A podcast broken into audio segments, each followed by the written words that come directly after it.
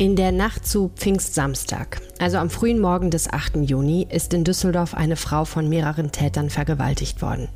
Vielleicht erinnert ihr euch noch an die Berichterstattung damals. Die Tat ereignete sich im Hofgarten und es gab schnell eine Debatte darüber, wie sowas eigentlich geschehen kann. Wie gefährlich ist der Hofgarten? Wie viel Angst muss man besonders als Frau nachts in Düsseldorf haben?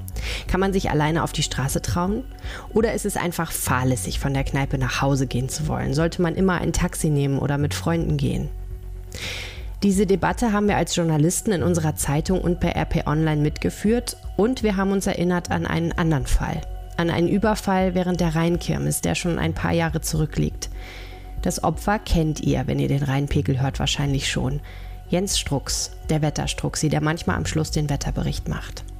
Er wurde im Juli 2016 auf dem Heimweg von der Rheinkirmes von drei Tätern vom Rad geholt, mit einem Messer bedroht, ausgeraubt und dann fast nackt und gefesselt im Gebüsch zurückgelassen.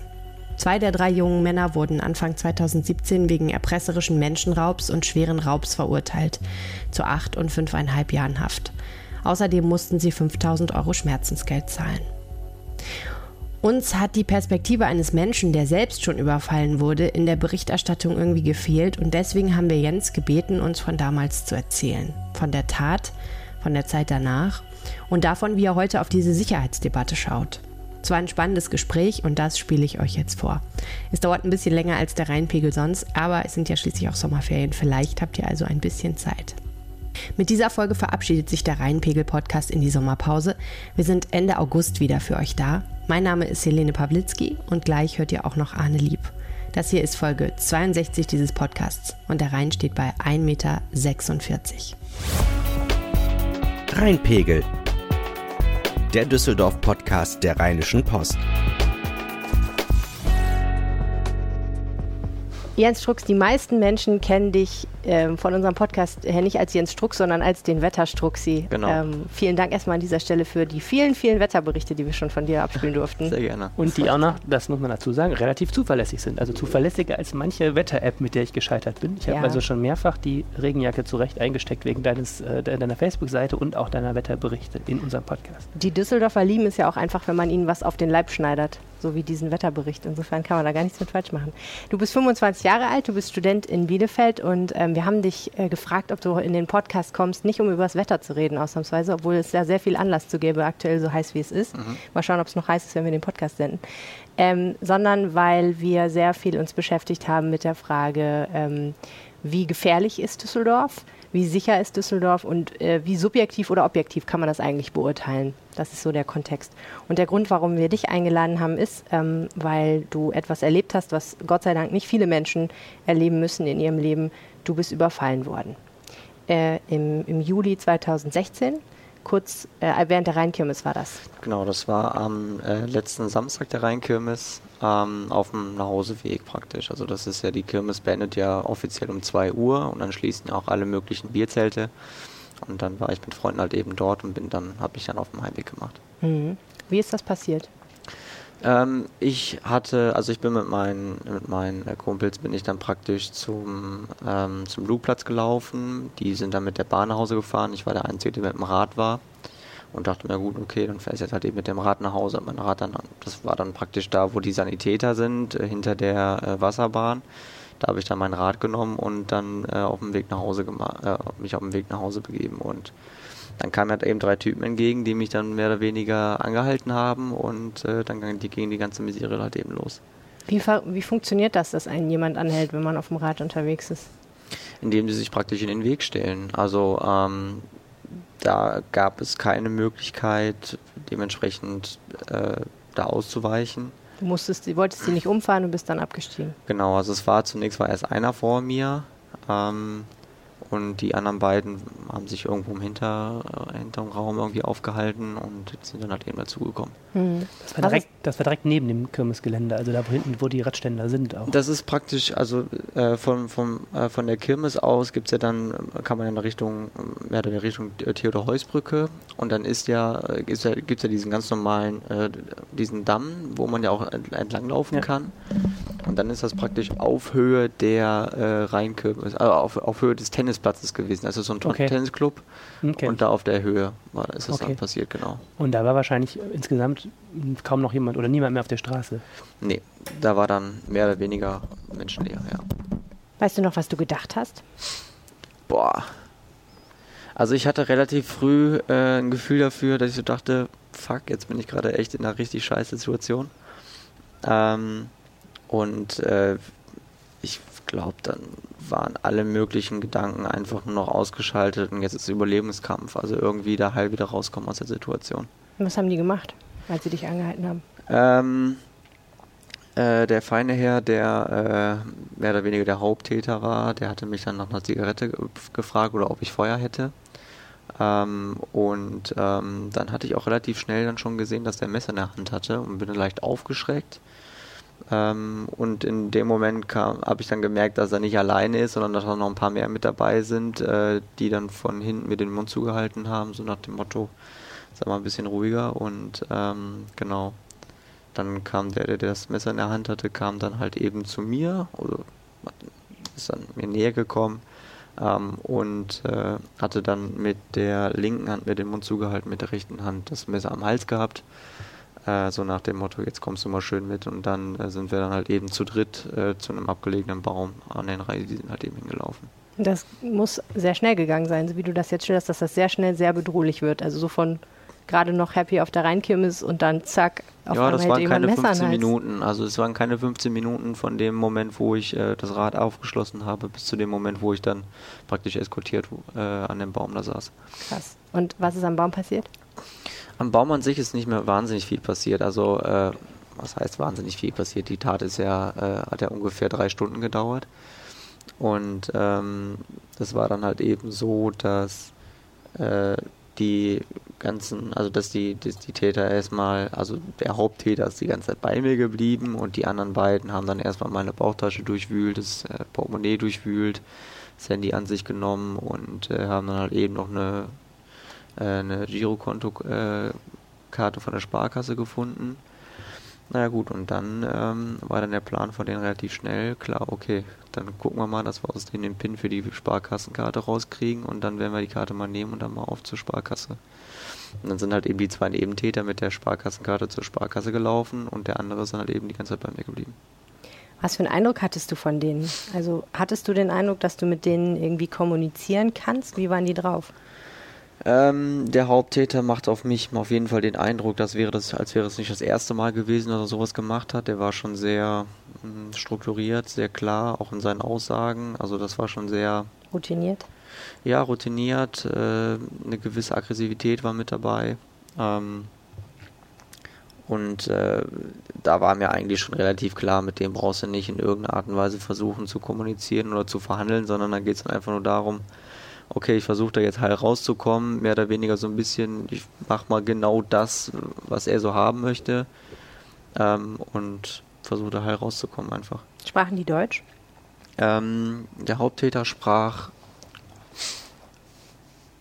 also jetzt nicht einwandfreies Deutsch, aber man konnte ihn sehr gut verstehen. Ähm, ein Nebentäter, der konnte gar kein Deutsch.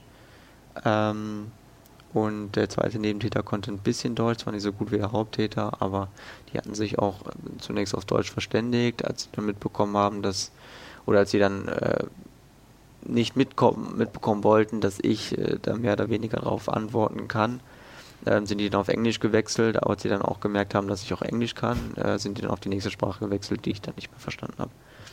Wieso, wieso hat das drei Stunden gedauert? Also ihr habt dann da gewartet an dem Baum. Genau, also äh, die sind halt eben äh, dann zum, äh, zur Sparkassenfiliale auf der Lugallee gelaufen, die ist ja dann ein bisschen weiter weg. Das sind, hat dann so Hin- und Rückweg hat so ungefähr 45 Minuten gedauert, schätze ich mal. Ähm, und ich hatte äh, kurz vorher ähm, ne, den PIN gewechselt und hatte dann nicht mehr so richtig im Kopf, okay, wie war der PIN jetzt nochmal genau, den ich gerade gewechselt habe. Und habe dann aus 2254 habe ich 2554 gemacht, äh, aus der Panik heraus, also praktisch einen Zahlendreher einge, eingebaut. Ist hoffentlich nicht mehr deine aktuelle PIN, die du jetzt Nein, nein, nein, das ist nicht mehr meine aktuelle, keine Sorge. Ähm, und äh, genau, dementsprechend äh, sind die halt eben losgelaufen mit dem falschen Pin, kam dann Ja. nochmal zurück, dann gab es halt ein paar auf die Mütze und ähm, Was heißt das? Naja, ich habe halt eben äh, mehrere Schläge und Tritte in Richtung Kopf- und Brustbereich bekommen, sodass auch mehrere Hämatome entstanden sind. Und ähm, genau, dann war halt im Anschluss, äh, im Anschluss davon war dann, haben die sich halt eben dann auf Englisch beraten, okay, wollen wir den jetzt umbringen oder nicht? Ähm, was machen wir jetzt mit dem? Was hast du mitgekriegt dann auch? Ja, ja, das habe ich mitgekriegt. Äh, Es war laut und deutlich zu verstehen und ähm, dann habe ich halt eben auf Englisch dann geantwortet und äh, dann darum gebeten, ihr gebt mir doch mal bitte nochmal eine zweite Chance, äh, den richtigen Pin zu sagen, weil ich bin mir bewusst, dass ich da aus Versehen einen Zahlendreher mit eingebaut habe und dementsprechend sind die dann mit dem neuen Pin nochmal los und dann hat es auch funktioniert. Naja, und als sie dann, äh, als sie dann wieder zurückgekommen sind, dann war es sehr ruhig und sehr abgeklärt und ich äh, dachte dann, okay, hast du vielleicht doch nochmal den falschen Pin gesagt? ähm, Kann es jetzt sein, dass die jetzt mehr oder weniger alles dafür vorbereiten, dass du hier jetzt mit deinem Leben jetzt abschließen kannst? Und ich habe dann mit dem Leben auch abgeschlossen. Also das, da, äh, vom Gefühl her war mir dann relativ klar, okay, das war's jetzt. Jetzt werden die irgendwas machen, wo du definitiv nicht mehr heil rauskommst. Naja, und das Einzige, was die dann halt eben gemacht haben, das kam ja dann aus der Hauptverhandlung raus, dass die dann ähm, praktisch all das, also ich musste mich dann auch ausziehen, ähm, und all das, was sie praktisch berührt haben, sind die damit runter zum Rhein, um das mehr oder weniger rein zu waschen. Ähm, und äh, genau, dann wurde ich mit meinen eigenen äh, Anziehsachen noch gefesselt und dann sind die abgezogen. Entschuldigung, vielleicht bin ich gerade kurz ausgesucht, aber haben Sie jetzt Geld erbeutet oder nicht? Ja, Ja. genau. Okay, also Sie haben es geschafft mit dem anderen Pin. Genau. Und wie viel haben Sie dann bekommen? Also wie viel haben Sie geholt? Ähm, das war, also da- das Handy plus etwa 330 Euro plus Hm. das Bargeld, was ich noch mit hatte. Also es war dann irgendwann, ich glaube, das ist ein Gesamtwert von 700 Euro oder sowas. Und dann wollten Sie, Entschuldige, dann wollten Sie die Spuren beseitigen und dich da zurücklassen. Das war der Plan. Genau, so sieht's aus. Hast du denn in der ganzen Zeit, sind denn da irgendwelche Leute vorbeigekommen? Ähm, also zumindest da, wo ich jetzt war, sind keine Leute vorbeigekommen. Ich weiß, äh, das hat sich dann auch im Nachhinein herausgestellt, dass dann auch etwa 150 Meter weiter noch eine ganze Gruppe waren, die da am, Rhein gefeiert haben. Die waren aber so weit weg, dass man die tatsächlich auch nicht gehört hat. Also die hatten sogar Musik gehört und selbst das hat man nicht gehört. Also ähm, und zum, zum Rheindamm selber, wo ja dann auch ab und zu nochmal Leute vorbeigekommen sind mit Sicherheit. Ähm, zum einen ist es da stockdunkel, also man sieht da gar nichts mehr. Ähm, und zum anderen waren, waren das auch nochmal 50, 100 Meter so bis dahin. Also das war schon sehr abgelegen da. Ja. Wer hat dich gefunden oder wie hast du dich befreit? Ähm, die Gruppe tatsächlich, die, ähm, die da äh, am Rhein waren, die sind dann mehr oder weniger 20, 25 Meter mir vorbei dann gelaufen. Ähm, bis dahin habe ich es wenigstens schon mal geschafft. Also man muss dazu sagen, ähm, die hatten dann mit meinen eigenen Schnürsenkeln, hatten die mir die Hände und Füße fixiert.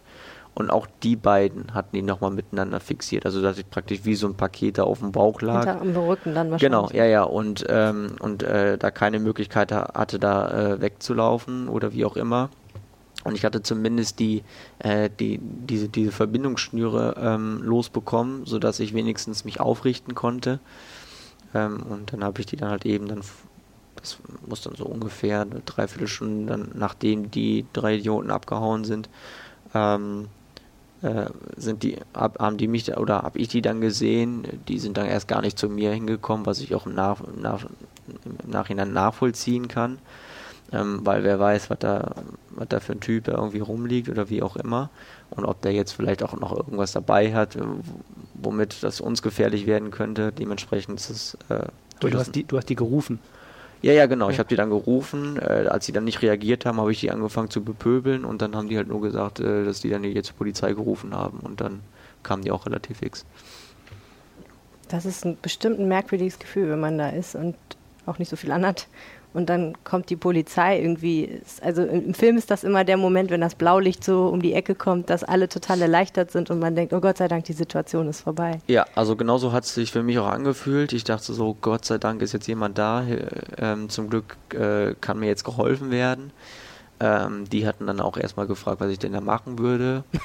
ähm, naja, ist ja klar. Also, ne, das ist irgendwie so nach dem Motto, so ein witziger äh, äh, Junggesellenabschied. Äh, Ja. gibt es wahrscheinlich zuhauf in Düsseldorf. Ähm, und dementsprechend äh, haben die natürlich auch erstmal so ein bisschen unglaublich geguckt, aber haben dann relativ schnell auch erkannt, okay, das. Äh, Was hast du gesagt? Ähm, ich habe denen einfach nur gesagt, ich bin überfallen worden und ähm, äh, daher, dass ich auch einen relativ klaren Eindruck auf die gemacht habe, äh, waren die dann relativ schnell, waren die dann sicher, okay, da ist was passiert. In den Polizeimeldungen heißt es dann immer, eine Fahndung im Nahbereich blieb ohne Erfolg. Also mhm die suchen dann ja offensichtlich direkt in der Gegend danach, ob sie noch die Täter finden. Das wird dann ja auch so gewesen sein. Mhm. Ähm, ich, wie, stell, wie, wie, ist das? Ich stelle mir dann immer vor, dann kommt da eine riesen Maschinerie in Gang und so, aber ich weiß gar nicht, ob das wirklich so ist. Ich habe einen Polizeiwagen mit äh, den zwei Beamten gesehen, die äh, mich da aufgefunden haben. Ein Stück später einen Krankenwagen, mehr habe ich nicht mehr mitbekommen von da aus. Du bist dann ins Krankenhaus gekommen? Genau, ich bin ins Krankenhaus gekommen äh, zur Vorsorgeuntersuchung ähm, war auch deutlich unterkühlt gewesen ähm, und genau, dann wurde halt eben alles Mögliche untersucht. Ähm, ich hatte relativ äh, stramme, äh, also relativ feste Striemen an den Handgelenken und Fußgelenken, die wurden untersucht. Ich hatte relativ viele Kratzspuren am Hals aufgrund des Messers, äh, was dann untersucht worden ist. Und halt eben die Hämatome, die ich davon getragen habe. Und der Schock. Und der Schock, ja. Wie fühlt sich Schock an? Ähm, äh, im ersten Moment war, also in der Nacht selber und äh, auch bis ich dann endlich mal um eins gepennt habe, war dann nicht viel vom Schock da, weil ich einfach nur schlafen wollte. Ähm, das äh, ging ja dann nach, nach dem, nach dem, also ich war ja glaube ich drei, dreieinhalb Stunden im Krankenhaus. Ähm, und von da aus ging es dann direkt weiter zu Kripo, die mich dann direkt vernommen haben. Ähm, und das Gespräch hat dann auch noch so zwei Stunden gedauert und dann war ich irgendwann einfach heilfroh, dass ich mal pennen konnte. Ähm, und äh, die, die, ersten Tage darauf waren dann echt so, okay, da ist irgendwas passiert, aber so richtig greifen konnte man das noch nicht so richtig. Ähm, und ja, so, so grob eine Woche danach war das dann schon so, boah, da ist echt was passiert. Also ich kann das gar nicht richtig beschreiben. Das war echt so äh, irgendwie ein Gefühl von, man kann das gar nicht richtig glauben, man kann das auch gar nicht richtig fassen, man weiß gar nicht, was man damit anfangen soll irgendwie weil man weiß halt, okay, da ist gerade was passiert und äh, man bekommt von allen Seiten, okay, das muss jetzt irgendwie verarbeiten und so und man ist gar nicht in der Lage, das überhaupt mal äh, so zu fassen, dass man da überhaupt anfangen könnte, mal zu verarbeiten. Du sagtest eben Hauptverhandlung. Ähm, wie haben die die Täter denn eigentlich gekriegt? Ähm, die Täter haben sie gekriegt, weil äh, die glücklicherweise das Handy, was sie mir geklaut haben, genutzt haben. Äh, und das konnten sie dann, oder das, mittlerweile kann man alle möglichen Handys orten und dementsprechend haben sie die dann bekommen. Was weißt du über die Täter? Ähm, ich weiß, dass zwei von denen aus Serbien gekommen sind, einer aus Somalia. Die drei sind allesamt äh, Asylbewerber gewesen. Der Haupttäter war der Somali? Nee, der Haupttäter war äh, Serbe. Der hm. Somali ist da ob das jetzt wirklich so war oder nicht, das war jetzt auch in der Hauptverhandlung nicht äh, zu klären. Ähm, aber der scheint da wohl eher nur so reingeraten zu sein. Ähm, da gab es dann halt in dem äh, Asylbewerberheim, gab es halt auch untereinander wohl so einen Druck. Äh, dann haben die dem wohl auch irgendwie das Handy abgezogen und haben den dann mehr oder weniger dazu überredet, jetzt mit, so, mit nach Düsseldorf zu fahren. Hm. Ähm, die Frage war auch lange, wie alt die sind, ne? Weil die Frage war, wird da nach Jugendstrafrecht verhandelt? Genau, richtig, ja. Ähm, es war dann halt eben so, dass dem Somalia ähm, bei der Einreise wohl von jemandem empfohlen worden ist, mach dich mal ein bisschen jünger. Ähm, oder nee, Quatsch, das war eher so, mach dich mal ein bisschen älter, dann hast du ein paar mehr Rechte hier in Deutschland. So, ähm, und äh, dementsprechend war das dann, okay, der ist eigentlich älter, als er sich jetzt gibt. Und dann war in der Hauptverhandlung jetzt eben so, aber so alt ist er halt eben noch gar nicht. Und da wurde halt eben mit Hilfe von verschiedenen Begutachtungen äh, dann geklärt, okay, der ist so alt. Wie lange nach der Tat war das, dass die Täter gefasst wurden? Ähm, das weiß ich gar nicht hundertprozentig. Ich meine, das müsste Richtung Oktober gewesen sein, also drei Monate. Ich meine nämlich auch, da war ein ganz, ganz schöner Abstand. Ich meine, es gab auch noch, ich erinnere mich irgendwie an, an dass wir mal Fahndungsfotos auch gedruckt haben von der, von der Videoüberwachung von der Sparkassenfiliale. Hm, ja, mhm. stimmt. Haben wir gemacht. Und ähm, dann äh, ich glaube, der Prozess hat ungefähr ein Jahr später angefangen, ne? Ein halbes Jahr. Ein halbes Jahr später. Die Tat war ja im Juli 2016 und der Beginn der Hauptverhandlung war dann im Januar 2017. Ja. Wir haben berichtet darüber, dass ein junger Mann ähm, im, im, Umfeld der Rheinkirmes ähm, überfallen worden ist damals, ähm, aber wir wussten nicht, dass es sich bei diesem jungen Mann um dich handelt. Wir hatten dich fünf Wochen hast du ihn, glaube ich, porträtiert, ne? Nee, ich war das, glaube ich, nicht. So, also ich habe das, hab das ähm, wir haben in der Redaktion darüber geredet, ja, irgendwie, weil genau. ich auch den, Stimmt, deine Facebook-Seite immer verfolgt habe. Ich habe es nicht Kollege, geschrieben, ja. Kollege, ne? Genau, also ein Kollege hat dich als Wetterstruxi porträtiert und ähm, dann, als der Prozess anfing, hast du auf Facebook dich das erste Mal, glaube ich, geäußert und gesagt, das war ich. Genau. Und äh, warum hast du das damals gemacht? Ähm, es war mir ein Anliegen, ein Bedürfnis. Ich hatte das irgendwie so in mir gespürt, dass ich so das Gefühl hatte, okay, irgendwie möchtest du deine Geschichte auch irgendwie publik machen, weil es immer angenehmer ist, die ganze Geschichte öffentlich zu machen oder darüber zu sprechen und auch vielleicht auch gewisse Fragen zu bekommen, mit der man dann irgendwie arbeiten kann, mit der man irgendwie ein Stück weit besser ähm, das Ding verarbeiten kann.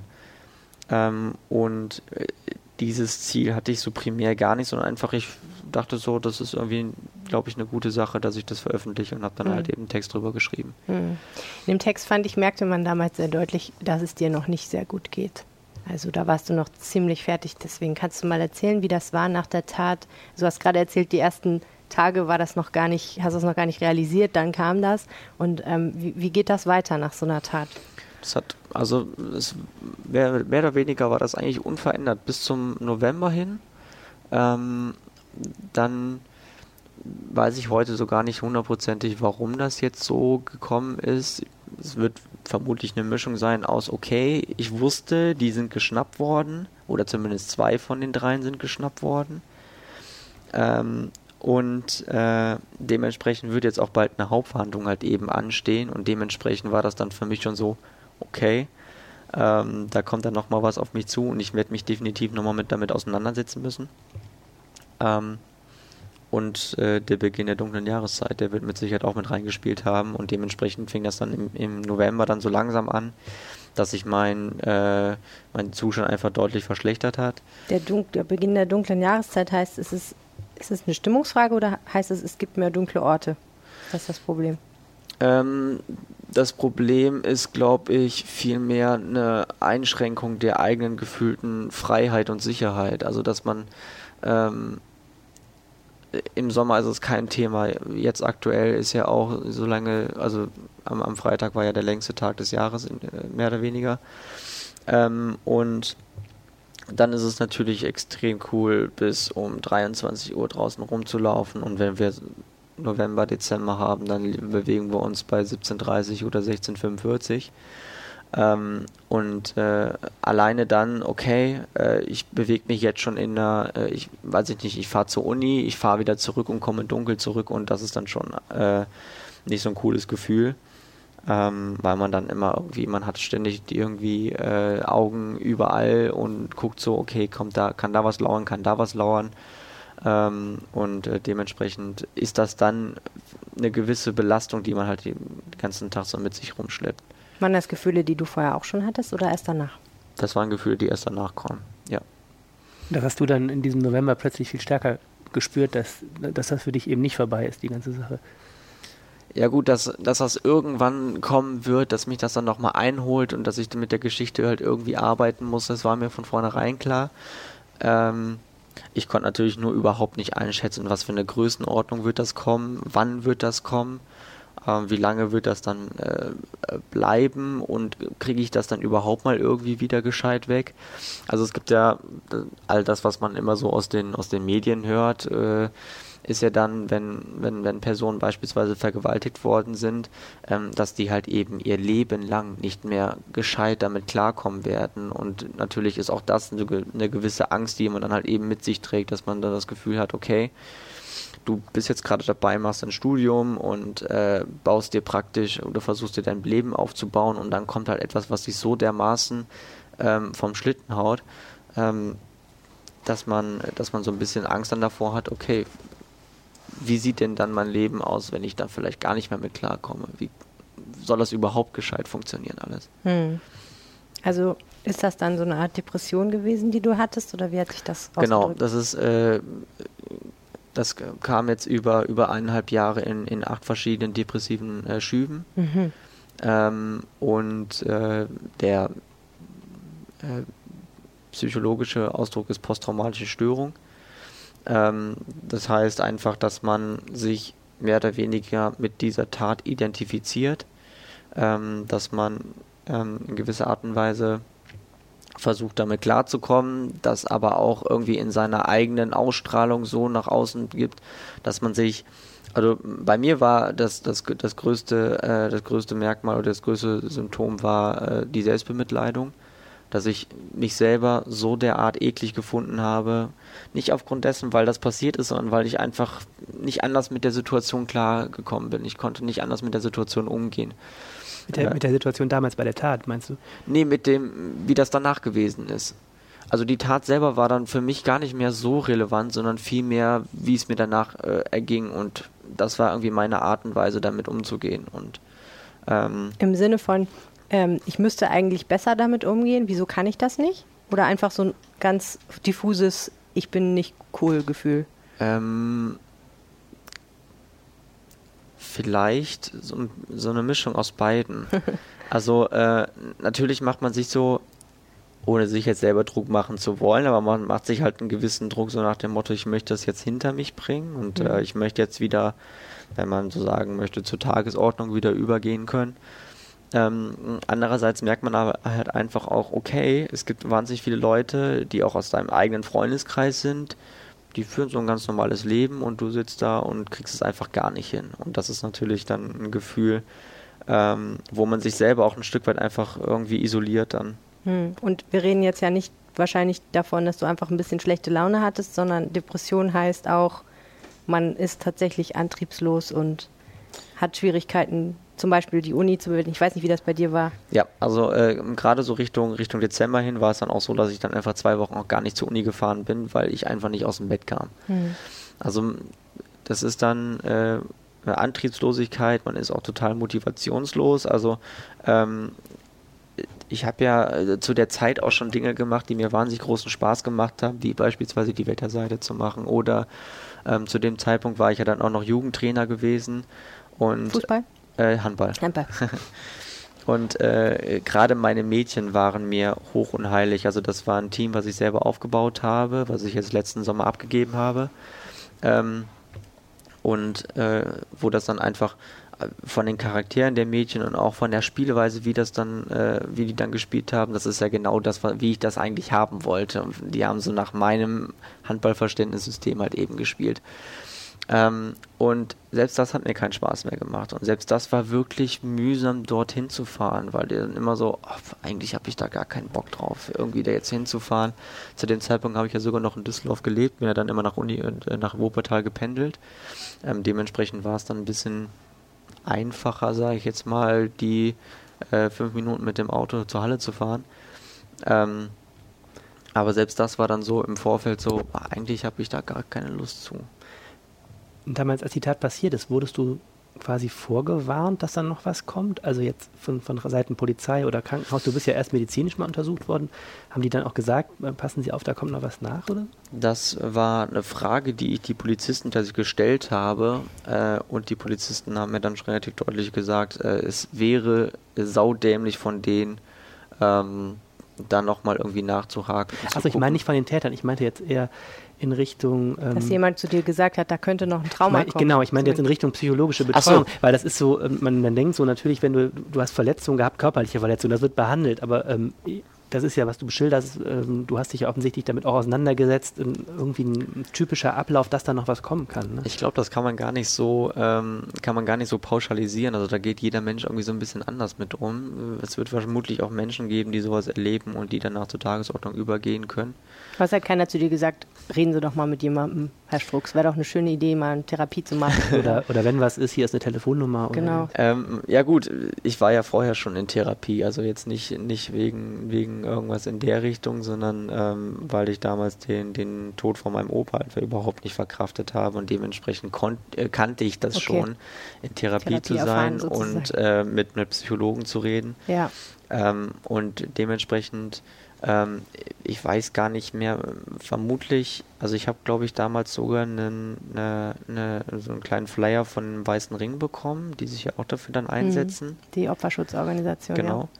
Ja. Ähm, und ähm, für mich war das dann klar, okay, also sobald es, solange es dir gut geht, ist alles wunderbar und wenn du merkst, dir geht es schlechter, dann wirst du das definitiv in Anspruch nehmen. Mhm. ist interessant, was du gerade gesagt hast. Du hast die Polizisten gefragt, ähm, könnte es sein, dass die Täter nochmal mich aufsuchen?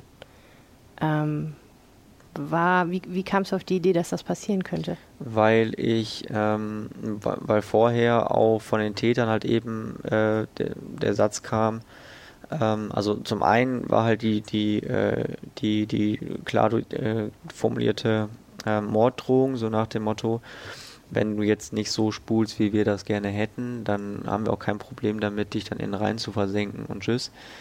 Ähm, und äh, darüber hinaus wusste ich ja auch, dass die meine Sachen gewühlt haben und meine Adresse dementsprechend auch haben. Und ich mhm. wollte halt eben nicht, dass irgendjemand aus meiner Familie noch mit reingezogen wird oder wie auch immer. Und dementsprechend habe ich dann halt einfach mal nachgefragt. Ja, verstehe. Und wie schnell bist du dann drauf gekommen, dir Hilfe zu suchen, als es dir so schlecht ging das erste Mal?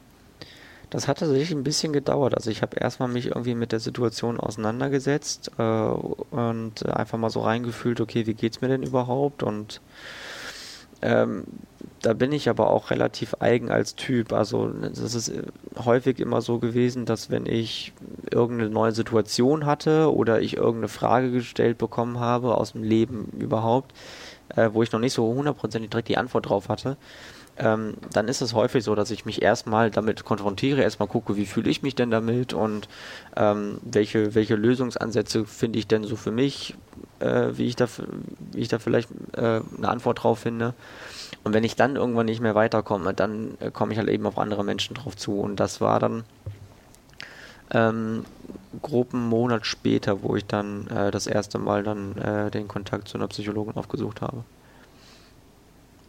Und dann geht die Arbeit erst richtig los. Ja, äh, so, ein, so eine Mischung aus. Also ähm, ich persönlich glaube, dass man in der Tat nicht verarbeiten kann, nur weil man zum Psychologen geht, sondern man muss selber dafür bereit sein. Ähm, von dem Moment an, wo ich dann zur Psychologin gegangen bin und dann, ähm, wo ich dann praktisch ähm, oder wo es mir dann deutlich besser ging. Das hat ja dann auch nochmal 13 Monate gedauert.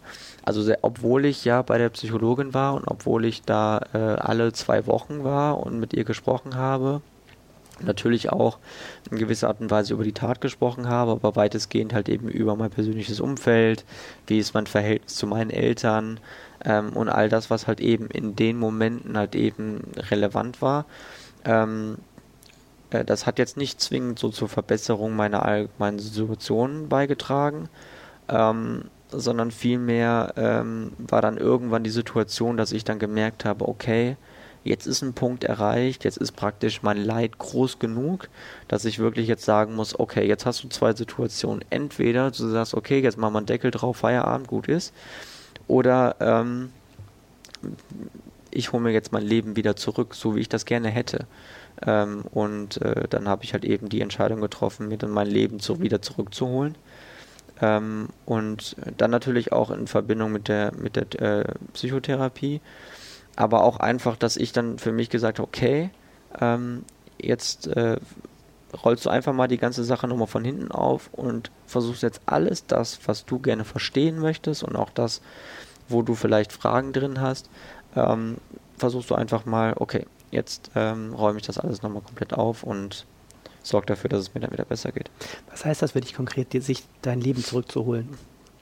Naja, ich hatte ja davor kein lebenswertes Leben, das muss man schon so sagen. Also, dass du wieder äh, im Alltag wieder dass dann Lust hast an den Sachen, die du machen möchtest und ja, die kam so bei gerade bei den Sachen, die ich gerne gemacht habe, kam die schon zwischendurch immer mal wieder. Ähm, aber für mich war einfach wichtig, äh, jetzt im Moment hast du kein Leben, das für dich lebenswert ist.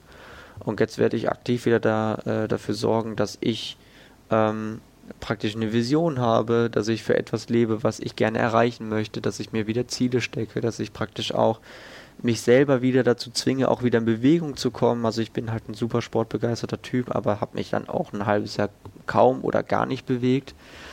Ähm, und das sind so alles so kleine Sachen, wo ich dann äh, für mich gesagt habe, okay, Arsch hoch und jetzt geht's los. Was für Ziele waren das? Ähm, ich hatte äh, mir selber das Ziel gesteckt, zumindest wieder, also einmal körperlich wieder in eine Verfassung zu kommen, dass ich auch ähm, ein Problem muss jetzt einfach mal, okay, fünf Kilometer, volles Tempo und los geht die Fahrt. Ähm, oder dass ich äh, mir jetzt auch aktiv dann wieder äh, versucht habe, dann selber wieder Handball zu spielen. Ähm, und äh, das sind dann nicht, nicht unbedingt auch nur sportliche Ziele, sondern ich habe mir dann auch ein persönliches Ziel für einen gewissen Zeitraum für meine Wetterseite gesteckt. Ähm, und äh, was war dann noch dabei? Äh, ich wollte in, in, dem, in dem Jahr wollte ich zumindest mal eine Reise wieder machen und das sind dann einfach so Dinge, wo man, äh, wo man sich selber oder wo ich mir dann selber Ziele gesteckt habe, dass ich mich selber wieder auch dazu aufraffe, wieder in Bewegung zu kommen. Also nicht so unbedingt, dass ich jetzt äh, laufe oder gehe, sondern dass ich einfach äh, dafür sorge, dass mein Leben wieder in Bewegung stattfindet. Hm. Du bist auch umgezogen, ne? Ich bin zweimal umgezogen, ja. Einmal nach Wuppertal, das war nix, und dann bin ich nach Bielefeld umgezogen und da ist es deutlich besser. Das ist vielleicht auch manchmal nötig, dass man so einen Neuanfang in einer neuen Stadt macht, ne? Äh, ich habe mich vorher schon äh, nicht so hundertprozentig wohl in Düsseldorf gefühlt, warum auch immer. Ähm, das ist aber auch fernab von der Tat. Also irgendwie komme ich mit der Art und Weise, wie die Menschen hier drauf sind, nicht so klar. Ähm, komischerweise, also in, in, Bielefeld sind die Menschen ja sowieso eher so ein bisschen zurückhaltender und ähm, ja, laufen äh, noch eher mit Scheuklappen durch die Gegend wie hier in Düsseldorf. Ähm, Was liegt dir mehr, das Zurückhaltende dann? Eher irgendwie, dass man da so ein bisschen so, sein, so ein bisschen anonymisiert so durch die Gegend laufen kann. Das finde ich mhm. irgendwie so ein bisschen angenehmer. Es ist auch, äh, finde ich, vom, von, von der Art und Weise bodenständiger als beispielsweise hier. Ähm, und äh, ich kannte die Stadt vorher schon. Mein bester Kumpel lebt in, in Bielefeld. Dementsprechend war ich auch, bevor ich da hingezogen bin, schon 30, 40 Mal da äh, und hatte immer ein gutes Gefühl da. Und dementsprechend mhm. war das dann, die Idee kam von meiner Psychologin. Was halten Sie denn von der Idee, mal nach Bielefeld zu ziehen? ähm, wird das empfohlen, Bielefeld? nee, einfach, äh, weil sie wusste, dass mein bester Freund da lebt. Okay. Ähm, und äh, am Anfang dachte ich so, das ist irgendwie eine relativ komische Idee und je mehr ich darüber nachgedacht hatte, dachte ich so, lass das machen. Und mhm. dann innerhalb von zwei Wochen, wo die Idee kam, ähm, war ich dann auch schon so weit, dass ich dann bereits in Bielefeld eingeschrieben war und ähm, dann zwei Wochen danach bin ich dann auch schon darauf umgezogen. Krass. Das ist ja oft so, glaube ich, dass Menschen, die irgendeine eine Sorte Trauma oder auch psychische Erkrankung, ein Burnout oder sowas überwinden, dass das ganz, ganz weite Kreise zieht. Also das ist ja nicht nur, ich, ich beschäftige mich mit, was immer passiert ist und ändere vielleicht Sachen, sondern ganz oft geht es ja auch darum, dass sich viele persönliche Beziehungen ändern, weil man auch selber natürlich sich ändern muss. Also ich glaube, ähm, man muss auch ja sich viel mehr um sich selber kümmern und das kommt dann vielleicht bei manchen Menschen auch manchmal ein bisschen egozentrisch rüber, ne? weil man sich einfach sehr mit sich beschäftigen muss, damit es klappt. Ähm, wie weite Kreise hat das bei dir gezogen in deinem persönlichen Umfeld? Also das klassische Beispiel ist ja ähm, Menschen, die eine Krebsdiagnose äh, erleiden. Mhm. Ähm, bei denen hat man ja häufig den Eindruck, okay, die machen jetzt jeden Tag nur noch das, worauf sie Lust haben mhm. und ähm, leben praktisch jeden Tag, als wäre es ihr letzter Tag. Mhm. Ähm, so in etwa hat sich das bei mir auch tatsächlich entwickelt. Ähm, zwar nicht so ganz extrem, weil ich weiß, meine Zeit ist jetzt nicht äh, in drei, vier, fünf Monaten abgelaufen, sondern ähm, wenn, wenn das gut geht, habe ich noch so gut 50 Jahre vor mir plus äh, X.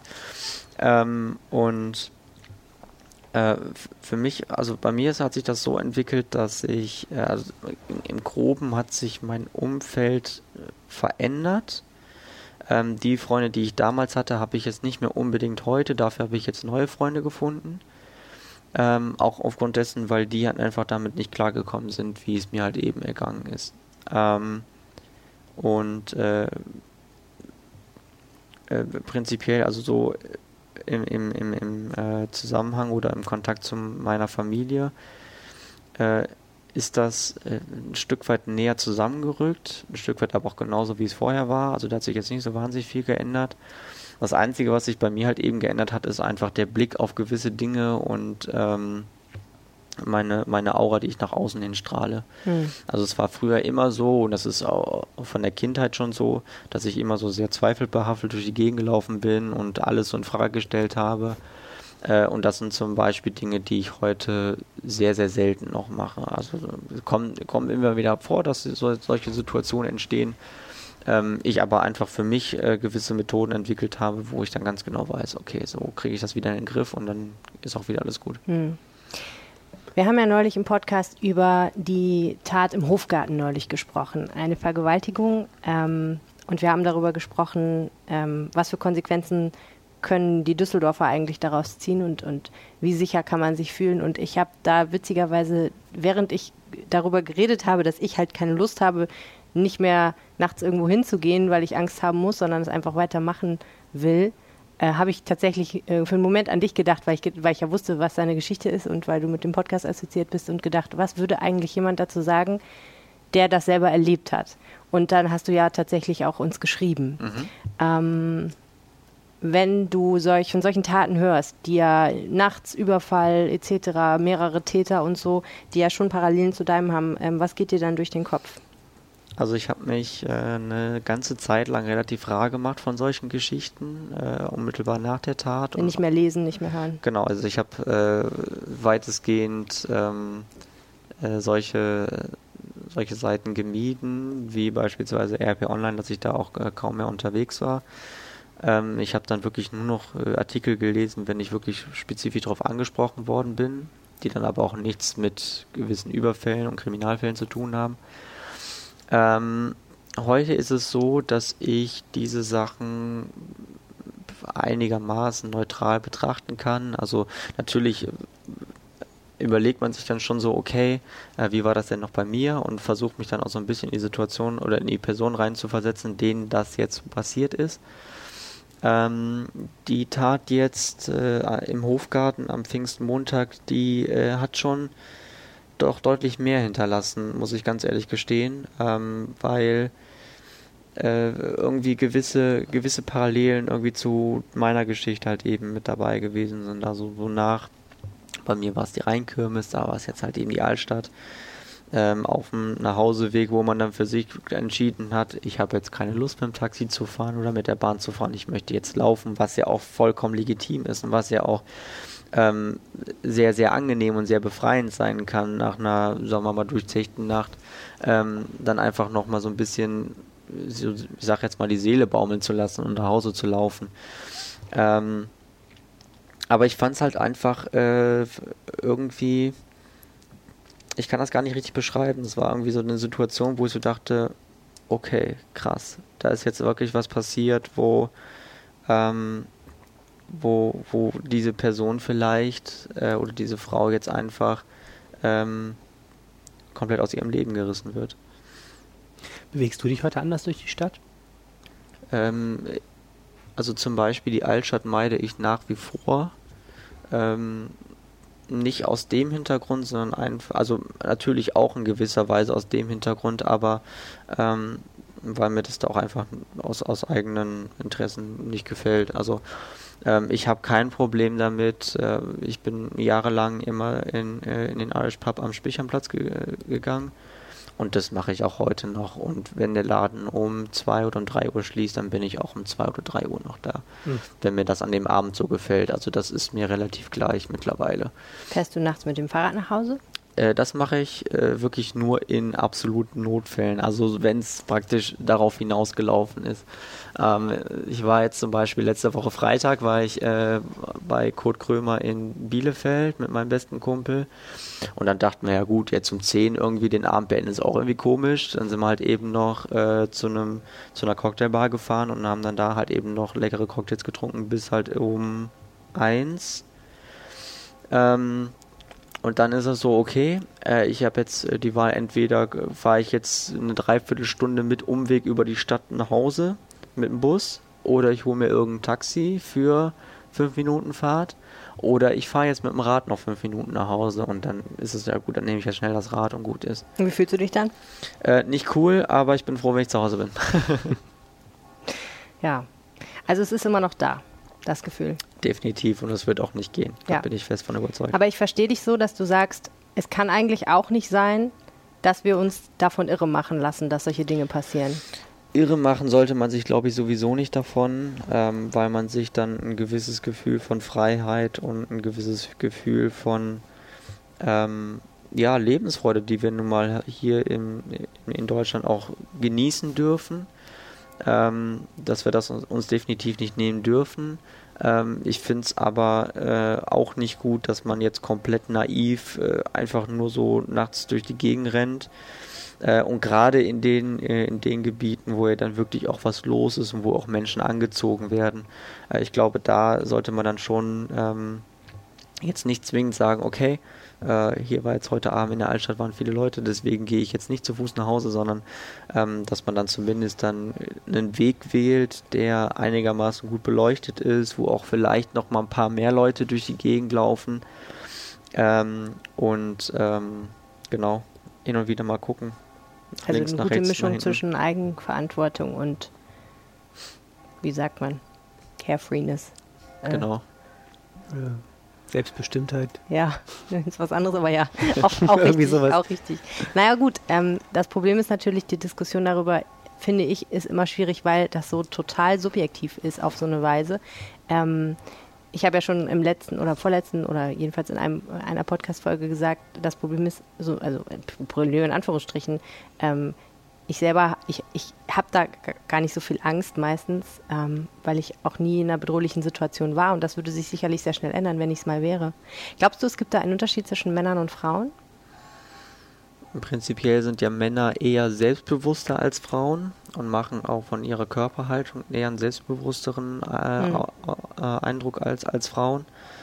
Ähm, äh, ich kann das auch nur sehr subjektiv betrachten. Also ich kann für, für meine Person kann ich halt eben nur sagen, ähm, ich habe genauso mit Depressionen und genauso mit, ähm, mit Angstzuständen äh, darauf reagiert, wie das mit Sicherheit auch eine Frau machen würde. Mhm. Also dementsprechend äh, kann es vielleicht irgendwie im, ich sage jetzt mal im Durchschnitt, ist ja irgendwie blöd ausgedrückt, aber im Durchschnitt kann man vielleicht sagen, dass Männer da ein bisschen äh, bisschen selbstbewusster und ein bisschen, äh, also nicht so krass darauf reagieren, wie das vielleicht Frauen machen. Hm.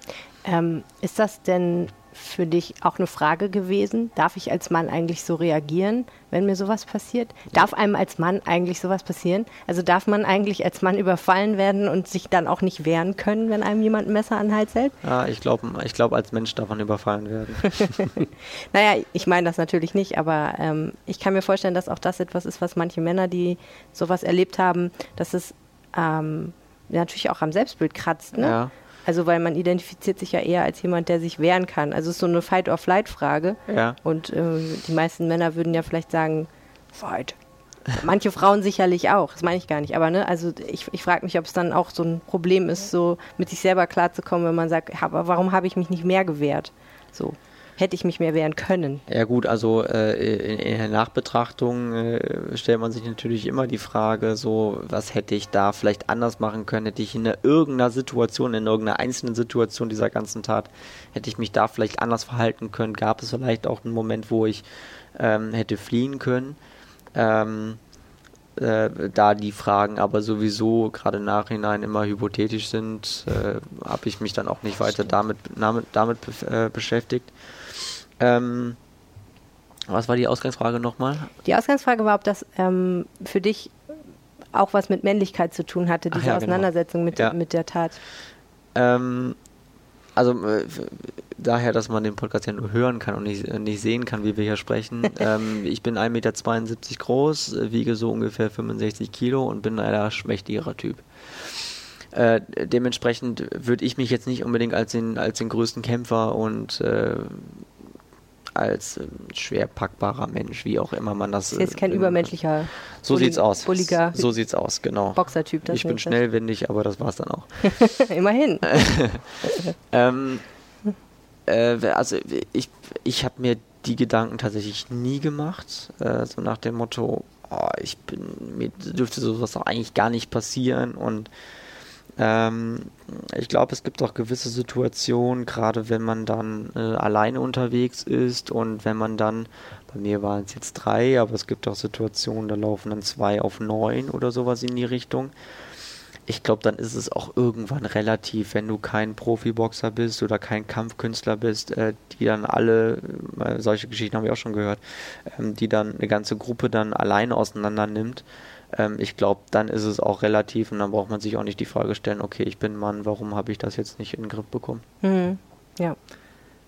Und hat sich deine Sicht auf solche Taten verändert? Also ähm, schaust du anders auf die Frage, was müsste eigentlich getan werden, um das zu verhindern? Mm, eher weniger. Äh, es gibt zwar schon äh, Situationen oder gerade Taten, wo ich dann auch eine, eine Meinung zu habe, wie das jetzt beispielsweise auch dort gelaufen ist, äh, im, an dem Pfingstmontag in, äh, im Hofgarten. Und? Na naja, gut, so eine abschließende Meinung kann man sich ja schlecht bilden, weil man noch nicht so hundertprozentig weiß. Also ich habe jetzt die letzte Woche nichts mehr davon mitbekommen. Ich weiß jetzt nicht, was der aktuelle Ermittlungsstand gab, ist. gab nichts mehr Neues, was veröffentlicht wurde. Nee, genau. Also unklar ist weiterhin, welche Rolle die Frau gespielt hat, die, ähm, die diese Frau offensichtlich mitgenommen hat in den Hofgarten, die da vergewaltigt wurde. Und unklar ist auch weiterhin, ob es zwei oder drei Täter waren. Mhm. Ähm, aber nach der Frau wird gefahndet. Also die, die möchte die Polizei ganz gerne sprechen. Ja, ich finde es äh, ich dann komisch, warum sie sich dann von sich aus nicht meldet. Also dann kann man, wobei ich bin jetzt einfach nur ein absoluter Laie, aber ähm, macht schon den Eindruck, als hätte sie da was äh, Entscheidendes mit zu tun, ähm, ohne da jetzt irgendwie sie zu irgendwie beschuldigen zu wollen. Äh, das ist völlig wertfrei. Mm, ich finde es halt äh, in gewisser Art und Weise komisch, ähm, dass gerade, also dass gerade der Hofgarten dann wieder dazu äh, äh, mehr oder weniger, also einlädt ist ja jetzt auch komplett falsch ausgedrückt, ähm, aber dass es dann gerade im Hofgarten wieder passiert ist, ähm, klar, dass es natürlich nass passiert. Ähm, ich bin selber einige Male, äh, auch wenn es dann draußen schon dunkel war, mal durch den Hofgarten gefahren mit dem Rad früher. Ähm, und das ist nicht so wahnsinnig hell dort. Also es gibt ja, es gibt ja diesen, diesen Weg, der vom Schloss Jägerhof bis zum Köbogen geht. Der ist ja mit der, da gibt es ja auch die, diese Bänke, die sehr hell beleuchtet sind ähm, wundere ich mich, warum es das auf dem, zumindest auf dem zentralen Stück von der Ratinger Straße bis zur, äh, bis zur Sternstraße, warum es das da nicht auch gibt, sondern da ist es ja dann auch mhm. so, dass du diese, dass du, dass du eine praktisch eine Laterne hast, dann wird es halt bis zu einem bestimmten Punkt dunkler und dann ist es praktisch schon fast dunkel, aber dann kommt die nächste Laterne. Warum man das da nicht auch so hell beleuchtet, wie das beispielsweise an dem Stück am äh, Schloss Jägerhof ist? Lampen wären natürlich eigentlich ein recht günstiger Weg, vielleicht bestimmte Dinge ein bisschen weniger hm. angsträumig zu machen. Also das, das Gasbeleuchtung auch ne, im Hofgarten, wenn ich mich recht erinnere. Die ist oh, jetzt, kann sein. Das jetzt nämlich, politisch. Ja, das ist eine, eine, politische Frage gewesen. Bei Ela ist nämlich die Gasbeleuchtung kaputt gegangen und ich meine, die wird jetzt auch als, weil du gerade das sagtest, ne, dass man immer eine Laterne sieht und dann wird es schummrig und so. Das ist ja so ein klassisches Gasbeleuchtungsproblem. Ne? Während diese Bänke sind ja so richtig neonmäßig. Mhm. Das ist ja vom, vom Gefühl her, ich konnte das gerade total nachvollziehen, vom, von meiner Erinnerung. Dieses Gefühl bei diesen Bänken ist ja ganz anderes, was dieses Ausleuchten angeht und das macht viel mehr Sicherheit, ne? zumindest, mhm. zumindest subjektiv. Ja, das ist nämlich dann die nächste Frage. Also ähm, was man, glaube ich, gut verstehen kann, ist, dass du dunkle Orte nicht mehr so toll findest ja. nachts. Ähm, die Frage ist natürlich, macht das einen Ort wirklich sicherer oder ist es einfach nur das Gefühl von Sicherheit? Kann es einem trotzdem noch passieren, dass man überfallen wird? Aber so wie du deinen Fall schilderst zum Beispiel, würde man ja sagen, wenn es da heller gewesen wäre, wäre es möglich gewesen, dass man, dass sich vielleicht doch jemand sieht oder so? Es hat vielleicht einen, einen abschreckenden äh, Touch, mhm. der, der dann so eine wirklich helle Beleuchtung dann mit sich bringt. Ähm, vielleicht ermutigt es ja dann auch noch die eine oder andere Person dann auch dort lang zu laufen, dass man äh, die, ich sag mal, die Personenzahl, die dann in der Nacht durch den Hofgarten läuft, dass man die vielleicht dann auch nochmal ein mhm. Stück weit erhöht. Das kann ja vielleicht auch schon was bringen. Ja.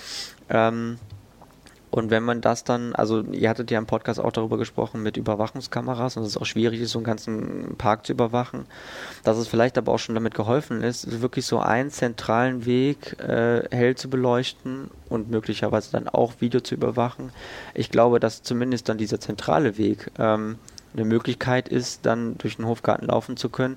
Weil ich hatte dir ja geschrieben, äh, dass ich das äh, schwierig finde, weil dieser Hofgarten ist ja so äh, angelegt, dass man, wenn man aus der Altstadt kommt, dass man eigentlich auf dem direkten Wege gar nicht Richtung Pempelfort oder Derndorf kommt, sondern man müsste eigentlich einen riesen Umweg um den, um den Rhein praktisch machen. Ob der Rhein jetzt so 100.000 Mal sicherer ist. Wenn man den Hofgarten vermeiden will, ne? Mhm. Wage ich jetzt auch mal zu bezweifeln. Ähm, aber äh, dass da einfach dann eine Möglichkeit geschaffen wird, äh, dass dieser Weg, mein, ganz ausschließen kann man es einfach nie, ähm, aber dass man das einfach, äh, dass man so mehr, oder weniger das Risiko um eine gewisse Menge halt eben reduziert und ich glaube nicht, ähm, dass das dann auch eine Kostenfrage sein sollte, sondern einfach eine Sicherheitsfrage ist. Ja.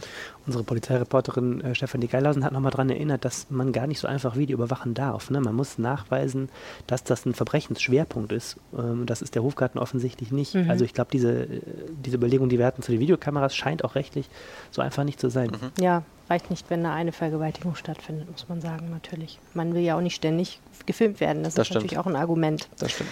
Okay, ich habe, was ich die ganze Zeit noch so mir im Kopf rumschwirrt, das ist jetzt drei Jahre her, die Tat. Ähm, hast du das Gefühl, ein Stück weit damit abgeschlossen zu haben? Hast du das Gefühl, kann man mit so einer Tat abschließen? Also ich habe mit, wenn man so rein rational diese Tat an sich betrachtet, habe ich damit seit letzten, letzter, letztem Jahr Oktober abgeschlossen, komplett. Was war da? Ähm, ja gut, also zum einen äh, bin ich seitdem offiziell austherapiert. Ähm, zum anderen hatte ich auch wirklich das Gefühl, okay, ich habe das jetzt wirklich geschafft. Also ähm, äh, Im Oktober war es ja dann so, dass ich dann mehr oder weniger äh, acht Monate komplett depressionsfrei war. Äh, und nicht, dass jetzt irgendwie acht Monate so praktisch so eine Deadline ist, wo man sagt, so, okay, geil, Meilenstein erreicht. Kann, jetzt, nie, mehr, jetzt, kann nie mehr wieder jetzt kann das kann nie mehr, äh, nicht mehr irgendwas kommen in der Hinsicht. Aber ich hatte wirklich das Gefühl, dass ich äh, in dem Moment auch alle möglichen Fragen, die die Tat betrifft, für mich geklärt habe ähm, dass es äh, für mich keine, keine, äh, keine Situation gibt, die jetzt irgendwie noch über mir schwebt, sondern einfach, okay, das Ding habe ich überlebt, ich habe äh, die Tat äh, für mich abgeschlossen und ähm, mir geht's gut.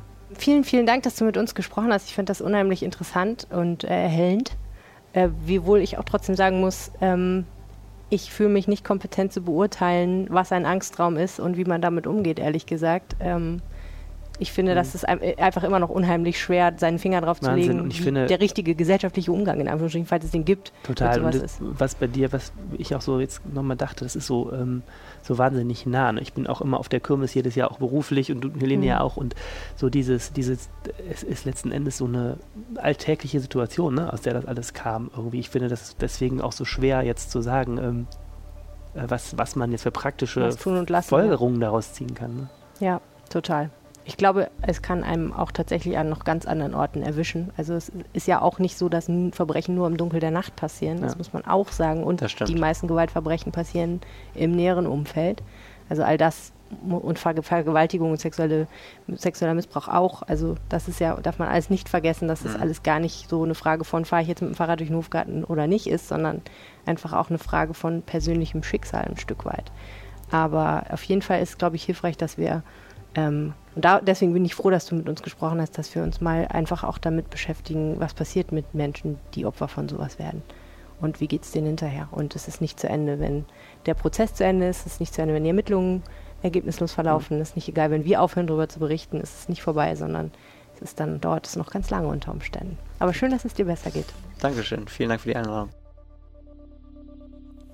Das war der Rheinpegel für diese Woche und auch für diesen Monat. Wir hören uns Ende August wieder. Wenn ihr in der Zwischenzeit Sehnsucht habt, empfehle ich euch unseren Backkatalog. Wir haben mehrere zeitlose Folgen, die ihr vielleicht noch nicht kennt. In Folge 4 zum Beispiel spreche ich mit unserer Polizeireporterin Stefanie Geilhausen über das Attentat vom Wehrhahn. In Folge 9 mache ich mit unserem Lokalchef Uwe Jens Runau einen Spaziergang zum Köbogen und wir reden darüber, wie dessen Architektur Düsseldorf verändert. Und in Folge 27 erklärt Sportredakteur Bernd Julitz, wie die Fortuna funktioniert. Also nur so als kleine Anregung, blättert doch mal durch. Wenn euch dieser Podcast gefällt, sagt es uns und sagt es der Welt, indem ihr eine Bewertung in eure Podcast-App hinterlasst. Damit empfehlt ihr diesen Podcast auch anderen Menschen weiter. Das hilft uns sehr. Ihr könnt euch auch direkt bei uns melden, ruft uns an und hinterlasst uns eine Nachricht auf unserem Anrufbeantworter unter 0211 9763 4164, also 97 63 41 64. Findet ihr auch in den Shownotes die Telefonnummer. Oder ihr schickt uns einen Tweet. Ich heiße Helene Pawlitzki und Arne heißt Arne Lieb. Wir freuen uns von euch zu hören und jetzt wünsche ich euch einen schönen Sommer. Bis bald. Mehr im Netz. Alle Nachrichten aus der Landeshauptstadt findet ihr auf rp-online.de/düsseldorf.